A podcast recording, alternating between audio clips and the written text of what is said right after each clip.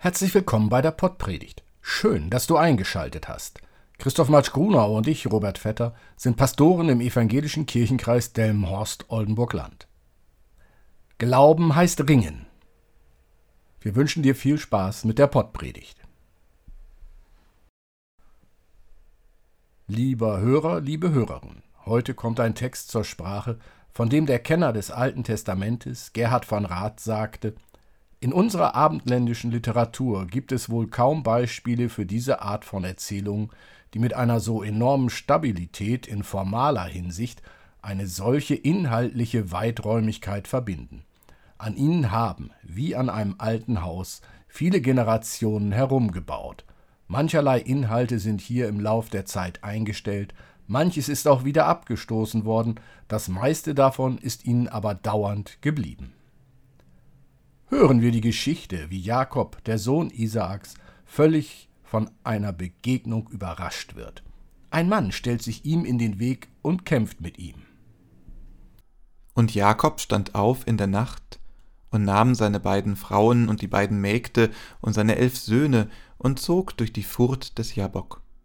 Er nahm sie und führte sie durch den Fluss, so dass hinüberkam, was er hatte. Jakob aber blieb allein zurück. Da rang einer mit ihm, bis die Morgenröte anbrach. Und als er sah, dass er ihn nicht übermochte, rührte er an das Gelenk seiner Hüfte, und das Gelenk der Hüfte Jakobs wurde über dem Ringen mit ihm verrenkt. Und er sprach, Lass mich gehen, denn die Morgenröte bricht an. Aber Jakob antwortete, Ich lasse dich nicht, du segnest mich denn. Er sprach, Wie heißt du? Er antwortete, Jakob. Er sprach, Du sollst nicht mehr Jakob heißen, sondern Israel, denn du hast mit Gott und mit Menschen gekämpft und hast gewonnen. Und Jakob fragte ihn und sprach, Sage doch, wie heißt du? Er aber sprach, Warum fragst du, wie ich heiße? Und er segnete ihn daselbst. Und Jakob nannte die Stätte Pnuel, denn ich habe Gott von Angesicht gesehen, und doch wurde mein Leben gerettet. Und als er an Pnoel vorüberkam, ging ihm die Sonne auf, und er hinkte an seiner Hüfte. Lieber Hörer, liebe Hörerin, eine Geschichte wird hier erzählt, und von einem Redakteur bekommt diese alte Sage einen neuen Zusammenhang, eine neue Aussage verpasst. Diese Geschichte kann als Erklärung herhalten, woher der Ort Pnuel seinen Namen hat. Diese Geschichte kann als Erklärung dienen, woher der Name Israel stammt. Möglicherweise hat der hier hinkende Jakob auch den erklärenden Hintergrund für einen heiligen Tanz abgegeben, der hinkend aufgeführt werden musste. Und mit dem Schlag auf den Ischiasnerv, der Jakob hinken lässt, kann begründet werden, warum der Ischiasnerv beim zum Verkehr gedachten Tieren vorher entfernt werden muss. So finden sich schon vier Gründe, warum diese Geschichte erzählt worden ist. Einen fünften gibt es auch. Diese Geschichte wird erzählt, weil Jakob ein Betrüger war. Jakob hat Esau den Segen des Vaters abgeschwindelt. Das berühmte Linsengericht. So etwas darf nach den Vorstellungen des Alten Testamentes nicht ungestraft bleiben. Deshalb wird Jakob von Gott mit dem Schlag bestraft. Das eigentlich Wichtige dieser Geschichte ist eine weitere Ebene, eine ganz und gar auf Gott bezogene Ebene.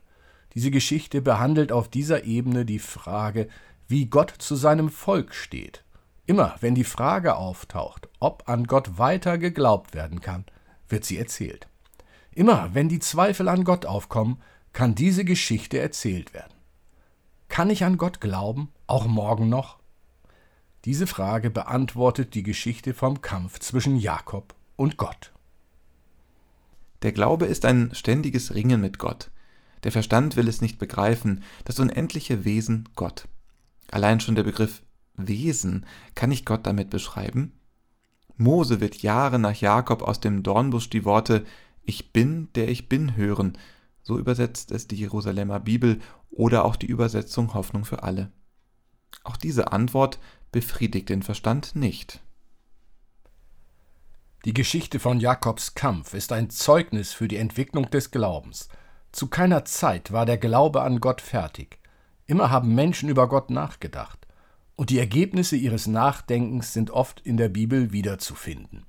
So zu tun, als hätte Gott selbst die Bibel mit Hilfe menschlicher Medien als sein ewig unveränderliches Wort in die Welt gebracht, ist entweder naiv, blauäugig oder bewusst manipulativ. Die Geschichte Gottes, der uns im Alten und Neuen Testament begegnet, ist nicht aus einem Stück, nicht wie eine Glocke aus einem Guss. Viele Gedanken, Vorstellungen und Einflüsse finden in ihm zusammen. So ist das Gottesbild des Alten Testamentes in den vielen verschiedenen christlichen Konfessionen wie katholisch, orthodox, evangelisch und freikirchlich zu finden, aber natürlich auch im jüdischen Glauben und im islamischen Glauben. Im Gottesbild des Alten Testamentes finden sich für viele verschiedene religiöse und kulturelle Vorstellungen Anknüpfungspunkte. Das Alte Testament ist ein Buch, an dem viele verschiedene Menschen gearbeitet und geschrieben haben. Es bleibt dabei. Der Glaube ist ein ständiges Ringen mit Gott. Davon erzählt die Geschichte Jakobs. Davon zeugt das Alte Testament. Gott ist ein Gott, der sich entwickelt. Gott ist ein Gott, der wird. Martin Buber hat nicht wie Martin Luther Ich werde sein, der ich sein werde übersetzt, sondern Ich werde da sein, als der ich da sein werde. Mit diesen beiden Übersetzungen wird das Ringen viel deutlicher als mit der Übersetzung ich bin, der ich bin. Meine Vorstellung von Gott ist nie fertig. Deine Vorstellung von Gott ist nie fertig. Gott lässt sich von mir nicht endgültig fassen. Gott lässt sich von dir nicht endgültig fassen.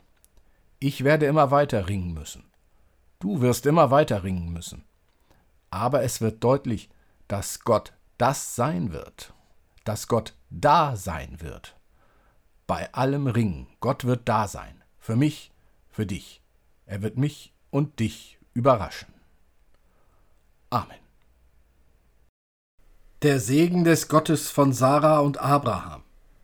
Der Segen des Sohnes Jesus Christus, von Maria geboren. Der Segen des Heiligen Geistes, der über uns wacht, wie Eltern über ihre Kinder, sei mit euch allen. Amen.